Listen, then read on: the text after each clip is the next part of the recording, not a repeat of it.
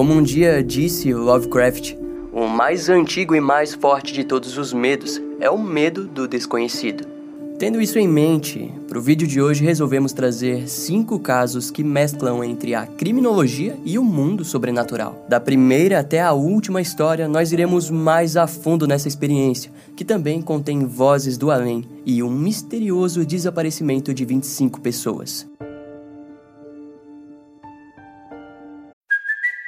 It's Kaylee Cuoco for Priceline. Ready to go to your happy place for a happy price? Well, why didn't you say so? Just download the Priceline app right now and save up to 60% on hotels. So, whether it's Cousin Kevin's Kazoo concert in Kansas City, go Kevin, or Becky's Bachelorette Bash in Bermuda, you never have to miss a trip ever again. So, download the Priceline app today. Your savings are waiting. Go to your happy place for a happy price. Go to your happy price, Priceline.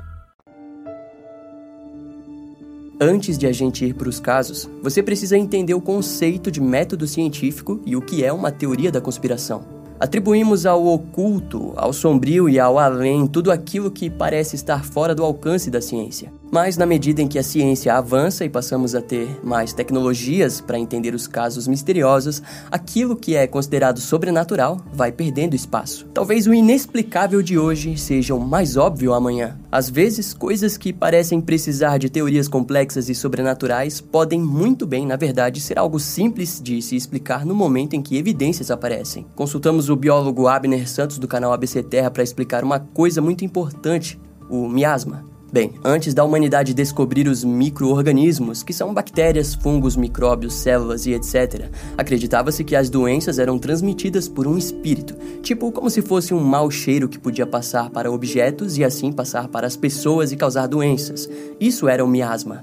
E quando médicos resolveram começar a lavar e higienizar os seus instrumentos de trabalho, as mortes dos seus pacientes reduziram muito. Ou seja, o miasma poderia ser removido através de uma simples limpeza dos objetos. Por um bom tempo, o miasma era comprovado, entre aspas, pela ciência por conta disso. Mas foi com a chegada do microscópio que pudemos entender que o que provocava as doenças não era um espírito, mas sim pequenas células invisíveis, tão pequenas que ninguém conseguia ver a olho nu. Mas, por outro lado, a ciência tem suas limitações.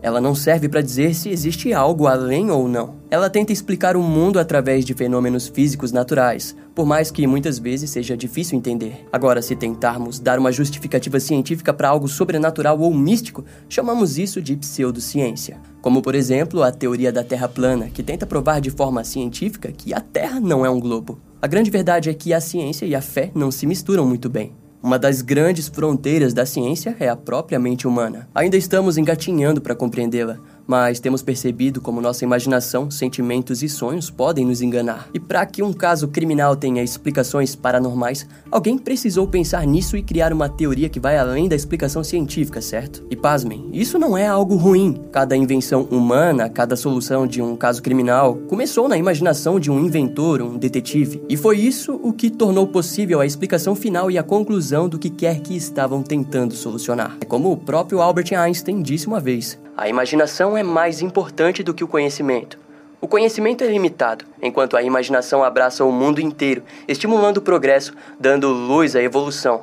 Ela é, rigorosamente falando, um fator real na pesquisa científica. E hoje a nossa curiosidade mórbida nos levará a pensar todo tipo de possibilidades sobre os casos desse vídeo, e ela pode ser muito útil para tentar entender o que aconteceu.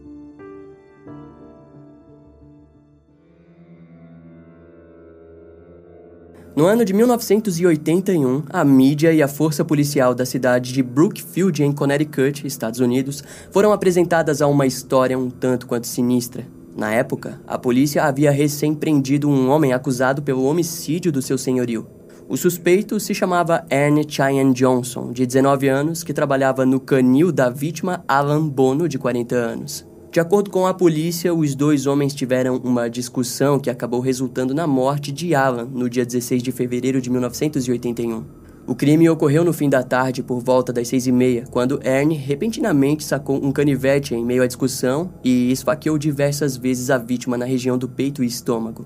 O legista explicou que Alan não teria morrido na hora, mas como Ernie o abandonou no local, ele acabou cedendo aos ferimentos e à perda de sangue. A polícia não precisou de muito esforço para prender Ernie, mas foi na delegacia que as coisas começaram a ficar estranhas. Segundo o jovem, o próprio diabo teria o obrigado a fazer aquilo. A princípio, aquele tipo de alegação é facilmente visto como um sinal de insanidade, mas tinha muito mais naquela história toda. E não apenas os advogados do garoto sabiam disso, mas também os famosos investigadores paranormais Ed e Lorraine Warren. Pela primeira vez na história, os tribunais dos Estados Unidos abrigariam um caso único e brutal. Antes do julgamento começar, o advogado de Ernie, Martin Minella, procurou se aprofundar na história. Em entrevistas, ele descobriu que o casal Warren tinham sido chamados alguns meses antes do crime para lidar com o comportamento estranho do cunhado de Ernie, um garoto chamado David Gladstone, de 11 anos. Durante as férias de verão de 1980, o garoto alegou que tinha conhecido um homem velho que vivia o provocando. Inicialmente, tanto Arne quanto a sua namorada Deb acreditaram que era apenas uma história qualquer, mas eventualmente as noites se tornaram infernais na residência dos Gladstone. David acordava todos da casa durante a madrugada em meio a gritos histéricos, onde dizia que um homem magro de dentes pontudos, com olhos negros e com feições animalescas o procurava em seus sonhos. Devido ao medo, os familiares pediram para que um dos padres locais fosse até a casa para abençoar o local. Além disso, posteriormente, os pais de David decidiram entrar em contato com os Warren. Quando Ed e Lorraine chegaram, os ataques passaram a acontecer durante a manhã e David foi visto sendo estrangulado por mãos invisíveis que muitas vezes o derrubava violentamente ao chão. Unido a isso, supostos sons estranhos começaram a surgir vindos do porão e o garotinho teria começado a falar em línguas diferentes em meio a convulsões violentas. Curiosamente, o evento mais marcante supostamente teria sido no dia em que David previu que o seu cunhado, Arne, cometeria um assassinato. E para piorar, parece que, enquanto o garoto sofria dos ataques da entidade, Arne teria ofendido a criatura e dito que ela deveria levá-lo no lugar de David. Ed e Lorraine sempre estiveram convencidos de que era um caso de possessão demoníaca, e quando Arne de fato matou alguém, eles estavam mais do que prontos para provar aquilo do lado do advogado. Pouco antes do julgamento, o advogado Martin Minella tentou entrar com uma alegação de inocência por motivo de possessão demoníaca. E para isso, ele estava disposto a intimar os padres que teriam participado das tentativas de exorcismo de David. Quando a diocese de Bridgeport foi questionada sobre o envolvimento, a igreja evitou mencionar a presença de padres em um exorcismo, mas confirmaram que alguns padres realmente trabalharam para ajudar David Gladstone durante um momento difícil da sua vida. A diocese também proibiu os padres de comentarem nesse assunto ou de participarem do processo judicial. Assim, o julgamento finalmente foi acontecer no dia 28 de outubro de 1981 no Tribunal Superior de Connecticut. A defesa obviamente não conseguiu provar a possessão demoníaca. Eles tentaram alegar que as roupas da vítima, Alan Bono, não apresentavam marcas de sangue e que, por si só, segundo eles, indicava a presença e culpa de algo maligno. O júri, no entanto, não pareceu se comover com aquilo. E para prejudicar ainda mais o seu caso, o juiz Robert Callahan disse que a defesa por possessão demoníaca era algo não científico, ou seja, não seria válido. E o júri foi aconselhado a não considerar aqueles argumentos como uma explicação viável para um assassinato. Em resposta, a defesa de Arne tentou lutar alegando que o réu teria agido por legítima defesa, mas talvez já fosse tarde para aquela jogada. No fim das contas, o júri precisou deliberar por 15 horas para assim considerar Arne Cheyenne Johnson culpado por homicídio culposo. Sua sentença foi de 10 a 20 anos de prisão. Após o julgamento, os Warren escreveram um livro sobre o caso e a família de David lutou alegando que aquilo violava o seu direito de privacidade. A família também alegou que a narrativa que Ed e Lorraine escreveram em seu livro jamais aconteceu. Eles teriam se aproveitado da saúde mental sensível de David para ganhar dinheiro. E o processo fez com que a editora que publicou o livro pagasse 2 mil dólares à família. Só que, para surpresa de todos, em 1986, Arne foi liberado. Ele cumpriu apenas cinco anos da sua sentença. Depois de sair da prisão, Arne simplesmente sumiu e continuou a sua vida normal, casando-se com Debbie Gladstone. Ok, agora, sem dúvidas, essa é uma história bem controversa e só retornou ao conhecimento público depois que o filme A Invocação do Mal 3 lançou, onde vemos esse caso trágico se tornar um filme de terror. Vale ressaltar que desde o dia em que foi solto, Arne e sua esposa Deb sempre apoiaram a versão dos fatos escritos por Ed e Lorraine Warren, alegando que os restantes dos familiares apenas processaram o casal por fins monetários. Na época de 1980, o assassinato de Alan Bono foi o primeiro crime hediondo na história da cidade de Brookfield e sem dúvida se tornou o mais memorável. A grande questão final desse caso é de que a vítima foi completamente esquecida em meio à história de possessões paranormais, dinheiro e dezenas de especulações sobre a natureza do ocorrido, tornando-se muito mais um personagem de uma narrativa não confiável do que uma vítima de assassinato real. Em 10 de novembro de 1955, um capitão de um navio mercante chamado Gerald Douglas, em Tuvalu, se viu diante um mistério peculiar. Tuvalu é um país na Oceania que é formado por nove ilhas. Naquele dia, ele estava viajando em direção a Funafuti, na Oceania, quando ao longe observou um barco encalhado e tombado em um ângulo de 45 graus. As janelas do barco estavam quebradas e ele em si estava grosseiramente danificado. Gerald não entendeu o ocorrido e se preocupou quando notou a ausência de vestígios de uma tripulação.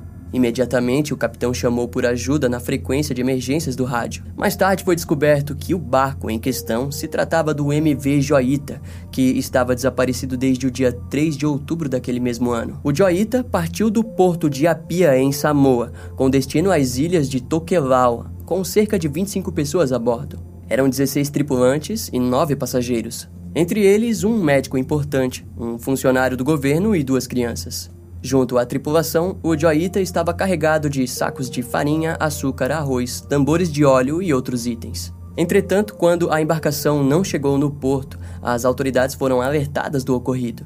A Força Aérea da Nova Zelândia iniciou buscas intensas na esperança de encontrar todos vivos e bem. Ao todo foram vasculhados uma área de 260 quilômetros quadrados do Pacífico, mas não havia vestígios do Joita. Foi assim até aquele dia, em novembro, que o capitão Gerald Douglas o encontrou. Em investigações posteriores foi notado a ausência dos botes salva-vidas e de algumas cargas, além de que os diários de bordo do capitão Thomas Miller também não foram encontrados.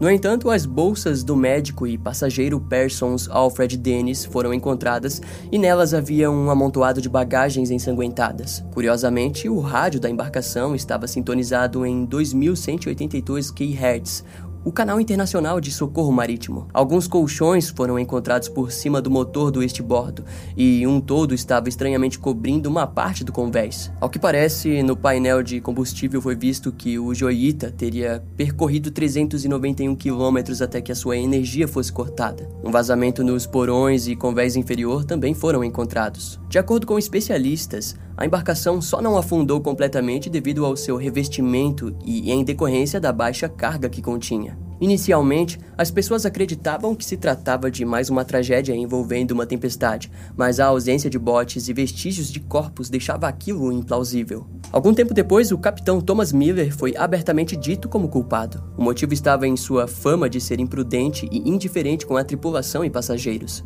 A história conta que um homem chamado James teria uma certa rixa com o seu primeiro imediato, Chuck Simpson, e que um motim poderia ter acontecido, resultando na saída de algumas pessoas da embarcação com a ajuda dos botes, teoria que responde à ausência deles. No entanto, naquela altura do Pacífico, entrar em um bote era assinar a sua sentença de morte. Além disso, como o incidente ocorreu em 1955, a teoria de que tropas japonesas ou soviéticas poderiam ter furtado e matado as testemunhas também tomou espaço, mas foi amplamente ignorada. A autoria de piratas foi dita como possível, mas ninguém realmente lutou para provar essa linha de investigação. Nos últimos anos, descendentes das pessoas desaparecidas exigiram novas investigações, mas ainda não existe atualizações do que pode ter acontecido com a embarcação. A história do Joyita começou em meados de 1931, quando ainda era usado como iate de luxo pelo diretor de cinema Roland West. Ele gostava tanto da embarcação que a chamou de Joyita em homenagem à sua esposa Jewel Carmen. Em 1933, Roland acabou vendendo a embarcação e posteriormente a Marinha dos Estados Unidos a adquiriu para ser usada na Segunda Guerra Mundial. Em meados de 1946, o Joyita foi reforçado e estava atuando como navio de patrulha na região do Havaí até que acabou nas mãos da antropóloga Catherine Lomala, que confiou o Joita para o seu amigo, o capitão Thomas Miller. Ao longo do tempo, o navio foi revestido e ficou com uma aparência modesta para uma simples embarcação com muita história. No entanto, em outubro de 1955, Joita passaria por mais um grande momento, o mistério que cobriu o paradeiro das 26 pessoas a bordo. Um inquérito formal foi feito sobre o evento, Nele, o destino dos passageiros é apenas dito como inexplicável. A embarcação foi descrita no documento como praticamente inafundável. Desse modo, conforme a apuração foi apresentada, constatou-se que a inundação ocorreu devido ao pequeno rompimento do tubo de resfriamento. Assim, a água foi entrando gradualmente e quando o barco foi virando, ele acabou permanecendo na mesma posição em que foi encontrado. A responsabilidade pelo incidente foi então dada oficialmente ao capitão Thomas Miller. Embora ele não estivesse presente para se defender, o motivo foi explicado em decorrência de sua imprudência em iniciar a viagem com tantas falhas, principalmente pelo fato de não verificar os equipamentos que continha no Joita e por ter transportado passageiros sem atualizar a sua licença marítima. Quando as investigações foram finalizadas, em julho de 1956 a embarcação foi leiloada e David Simpson a comprou. Joita foi completamente reformada, mas em janeiro de 1957 voltou a encalhar durante uma viagem com 13 passageiros. Depois de ser consertada em outubro de 1958, Joita se tornou uma nova embarcação comum de comércio. Mas algo parecia errado com ela pois em novembro de 1959 encalhou novamente. Naquele incidente, graças à maré alta, Joita foi levada para fora do Recife e, quando o capitão a direcionava para um porto, uma grande quantidade de água passou a cobri-la. Ao que parece, na última reforma, as bombas foram instaladas ao contrário, o que significava que toda a água que entrava era jogada novamente para dentro da embarcação. Esse evento fez com que o Joita recebesse o apelido de embarcação azarada. Nos próximos anos, ela permaneceu abandonada até que em 1966 foi comprada por Carson Cottle, que era dono de uma agência de turismo. Seu plano inicial era transformar a embarcação em um tipo de museu com um pequeno salão de chá. No entanto, não se sabe o motivo, mas eventualmente cada pedaço do Joita foi sendo vendido e ela desapareceu completamente. Em 2009, a prefeitura de Torben, na Nova Zelândia, local onde o Dr. Alfred Dennis Parsons morava, o homenageou ao dar o seu nome para uma das passarelas próximas à sua antiga residência. Em 2012, duas pedras memoriais foram postas na região de Apia, Samoa e na vila de Fakaofo, como forma de relembrar o final misterioso dos passageiros do Joita de 1955. Atualmente, não há nada novo sobre esse caso, fazendo com que o paradeiro das peças desse quebra-cabeça continuem um verdadeiro enigma. Em 1977, um caso de assassinato estava consumindo as autoridades de Chicago. Teresita Baza era uma mulher que havia chegado nos Estados Unidos na década de 1960. Antes disso, ela vivia sua vida tranquila nas Filipinas. Seu principal objetivo em terras americanas era o de estudar música. Contudo, com o tempo, ela decidiu seguir a carreira de terapeuta respiratória. Eventualmente, Teresita conseguiu um emprego nesse ramo no Hospital Edgewater, em Chicago. Curiosamente, esse hospital é bem conhecido, principalmente por ter sido o local de nascimento de John Wayne Gacy, um dos assassinos em série mais prolíficos dos Estados Unidos. Teresita era uma mulher tranquila e que estava longe de esperar que algum dia se tornaria a vítima de um crime hediondo. Embora não estivesse seguindo uma vida musical, ela costumava tirar um dinheiro extra com aulas de piano que oferecia para as crianças do seu bairro. Além do mais, Teresita estava cursando um mestrado em música. A vida era agitada, mas a mulher lidava muito bem com tudo isso ao lado do seu marido Joe. No dia 21 de fevereiro de 1977, a sua amiga Ruth Loeb telefonou para Teresita e ambas permaneceram conversando por pouco mais de 30 minutos. Mais tarde, Ruth testemunharia que sua amiga havia dito que estava esperando um amigo, mas não informou mais detalhes sobre o porquê da visita. Cerca de uma hora depois do telefonema, Ruth descobriu que o corpo de bombeiros foi acionado para o apartamento de Teresita. De acordo com os vizinhos, eles haviam sentido um forte cheiro de fumaça vindo do apartamento. Os bombeiros conseguiram entrar no local com a chave mestre do síndico. Assim que entraram, se depararam com uma cena horrível. Corpo nu de Teresa foi visto debaixo de um colchão em chamas e, ao retirá-lo, uma faca foi observada encravada no peito da mulher. Quando as autoridades isolaram o local, a polícia podia identificar que a casa parecia ter sido arrombada e talvez algo podia ter sido roubado. De forma peculiar, embora Teresita estivesse nua, ela não havia sido violentada sexualmente. Em seu diário, uma nota dizia comprar ingressos para o AS. Aquela era a única prova que encontraram no local, pois a pequena tentativa de incêndio havia possivelmente destruído muitas outras. Os investigadores suspeitavam que o tal de AS pudesse estar envolvido, mas não conseguiram identificar nenhum suspeito. O seu marido, Joe, foi o primeiro a ser investigado, mas não havia nada que fortalecesse o homicídio. Foi então que algo curioso aconteceu. Após seis meses de investigação, o Dr. José Shua entrou em contato com o marido da vítima e depois com o investigador Joe Statula, o qual estava responsável pelo caso. Nas ligações, José informou para ambos que possuía informações úteis para identificar o assassino. Na delegacia, ele afirmou que a sua esposa Rembias Shua teve sonhos e visões sobre o assassinato de Teresita. Segundo conta José, Teresita teria surgido nos sonhos de Rembias e implorado para que a verdade fosse dita. Foi assim até que, um dia, a mulher começou a falar com uma voz diferente, a qual supostamente pertencia a Teresita.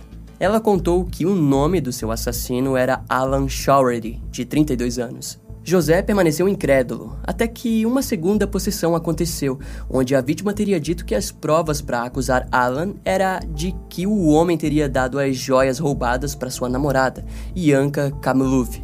Ao ouvir aquela história, o investigador Joe Statula não soube muito bem o que dizer mas resolveu verificar o histórico criminal de Alan. Nessa breve investigação foi descoberto que, de fato, ele vivia próximo à vítima e ainda disse a outros colegas que visitaria Teresita para consertar sua televisão. Quando Alan foi convidado para uma conversa, ele alegou que foi até a casa de Teresita, porém esqueceu as ferramentas necessárias para consertar o aparelho e, desse modo, precisou retornar para casa. Joe não acreditou na história e entrou em contato com a namorada de Alan, questionando-a se teria recebido algumas joias recentemente. A mulher confirmou e também concordou em levar as joias até a delegacia.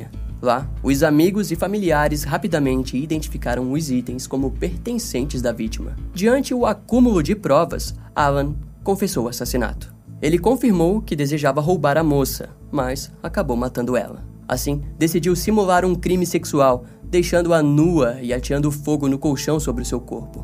Alan foi levado para a prisão, onde permaneceu cerca de dois anos até o julgamento. Em 1979, o seu julgamento foi chamado de A Voz do Túmulo. A principal testemunha foi Shua, que contou a história paranormal. A promotoria apresentou ainda mais testemunhas que colaboravam para o relato.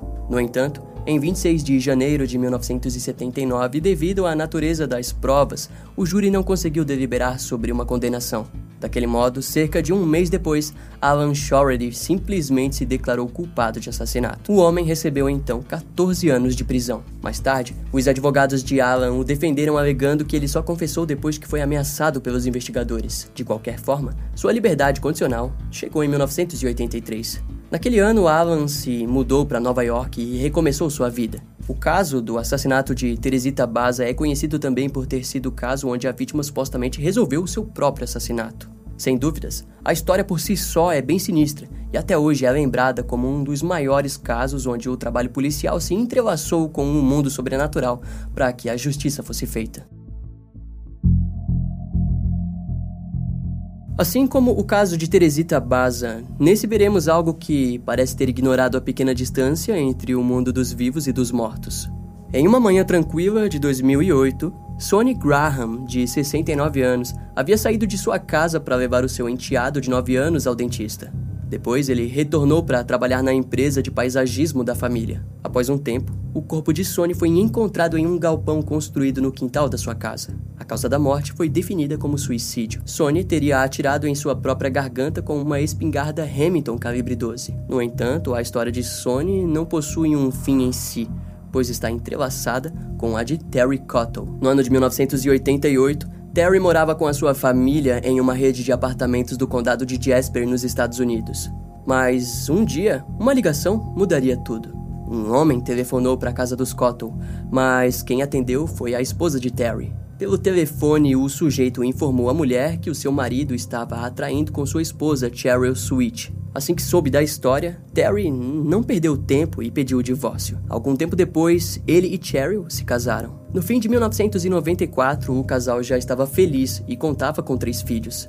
Terry havia alcançado um trabalho como médico de emergência, mas de alguma forma a sua vida não satisfazia. Tanto que após alguns anos ele acabou voltando a se relacionar com sua ex-esposa.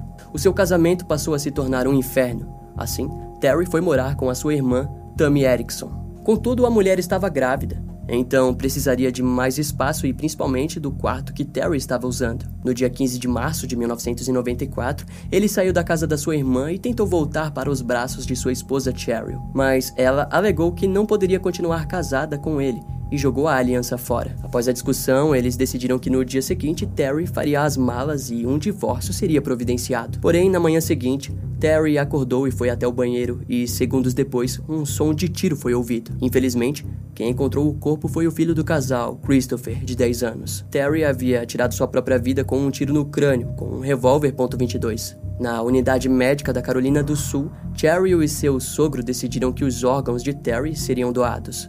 Enquanto isso, no lado sudeste do país, Sonny Graham, com então 57 anos, foi informado que finalmente receberia a doação que tanto precisava. Sonny era um veterano e morador de Hilton Head, onde todos o conheciam. No mesmo ano do suicídio de Terry, Sonny contraiu uma doença que destruiu o músculo do seu coração. No dia 20 de março daquele ano, ele recebeu a ligação de que tinha um coração disponível. Alguns meses após o transplante, Sony se gabava de que tinha recebido o coração de um homem de 33 anos. Normalmente, em casos como esses, uma avaliação psiquiátrica é aconselhada, mas Sony supostamente sempre se mostrou bem com o fato de possuir o órgão de outra pessoa dentro de si. Ele até costumava dizer para os seus amigos que lamentava a morte do homem e que afirmava estar feliz que agora aquele coração pertencia a ele. No entanto, mais tarde, seus amigos relatariam que notaram algumas mudanças em Sony. Ele passou a beber mais cerveja e a comer muito mais cachorro-quente. Curiosamente, essa combinação era a favorita de Terry Cottle, o ex-dono do coração de Sony. O pastor John Keller e amigo de longa data de Sony disse que depois de receber o coração, ele parecia procurar por algo novo. Em novembro de 1996, Sony enviou uma carta à família do doador. Nesse meio tempo de cartas trocadas, Sony e sua esposa convidaram Cherry Cottle para um jantar. Foi então que Sony se apresentou anestesiado diante a beleza da viúva de 30 anos. Mas a mulher estava longe de se sentir atraída por ele. Eventualmente, ali, uma amizade nasceu entre os dois. Para alguns, a história curiosa teria se tornado em algo paternal. Mas todos se surpreenderam quando, em 2001, tanto Sony quanto Cheryl romperam seus casamentos para ficarem juntos casal se mudou para um lugar afastado, mas em maio de 2002, Sony processou Cheryl. Em contrapartida, a mulher informou que Sony estava se tornando possessivo, e como era de se esperar, uma nova separação aconteceu. Então, Cheryl começou a se relacionar com mais um homem, o qual testemunhou algumas tendências estranhas por parte da mulher e rapidamente pediu divórcio. Mas em dezembro de 2004, Sony e Cheryl se casaram de novo. Naquela altura, Sony havia aberto uma empresa de paisagismo e aparentemente estava mais calmo. No entanto, ao mesmo tempo, ele já teria escrito um testamento. No dia do seu suicídio, um dos seus colegas notou que Sony não era mais o homem despreocupado que tinha conhecido, mas não imaginava que ele tiraria sua própria vida.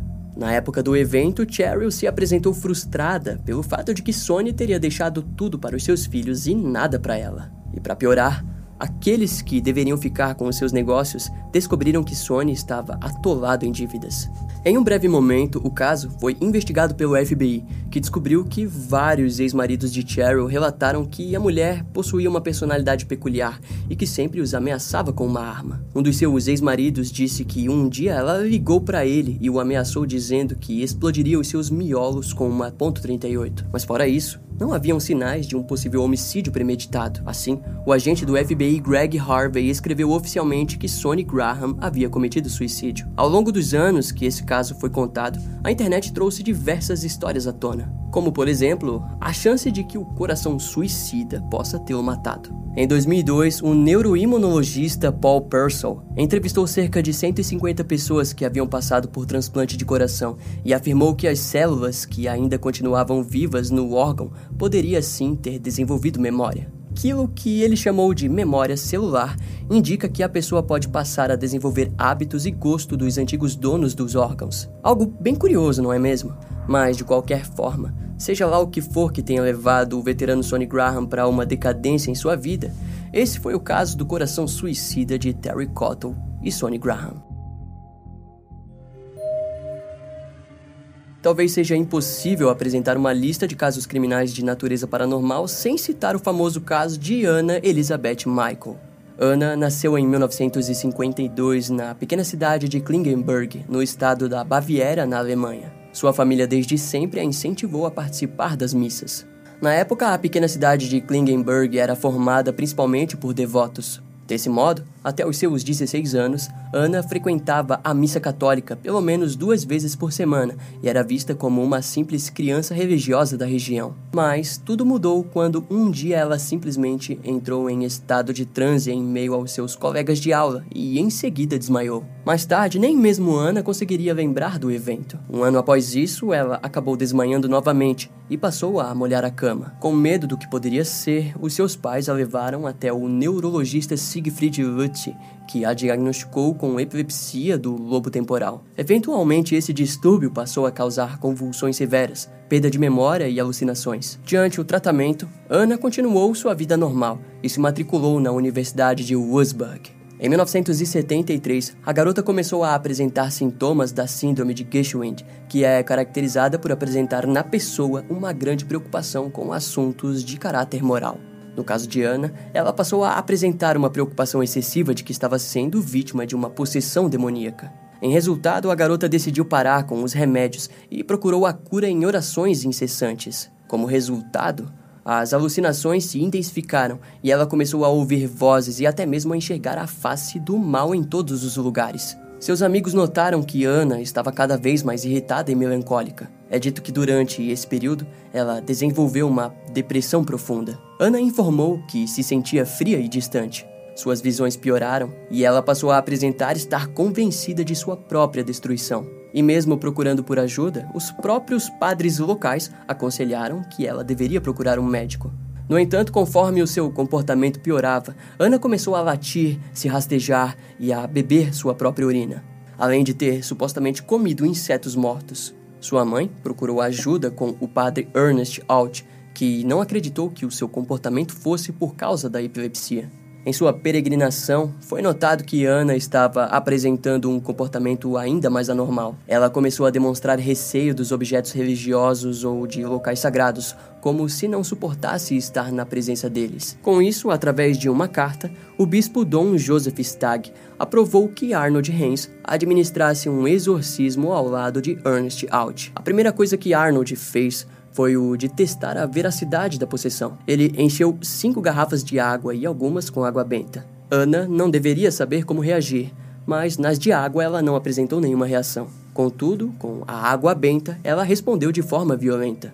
Em um espaço de tempo de 10 meses, Ana foi submetida a pelo menos 67 exorcismos conduzidos por Arnold e Ernest. A suposta luta contra o mal revelou que Ana estava possuída por seis entidades demoníacas. Durante as sessões, ela era frequentemente observada falando em uma língua diferente ou com um tom de voz mais grave. Embora os exorcismos tivessem o objetivo de curá-la, sua obsessão em ser curada fez com que Ana desejasse orar a todo momento. As fontes compartilham que, mesmo durante a suposta luta contra o mal, ela teria se ajoelhado de 400 a 600 vezes ao dia. Assim, conforme os meses se passaram, seus tendões do joelho acabaram se rompendo. Além do mais, Ana optou pelo jejum, o que aos poucos a fez ficar extremamente desnutrida. O último exorcismo finalmente ocorreu no dia 30 de junho de 1976. As últimas palavras que Ana disse antes de ser encontrada morta por sua mãe foi de que estava com medo. Quando um médico foi chamado para escrever um atestado de óbito,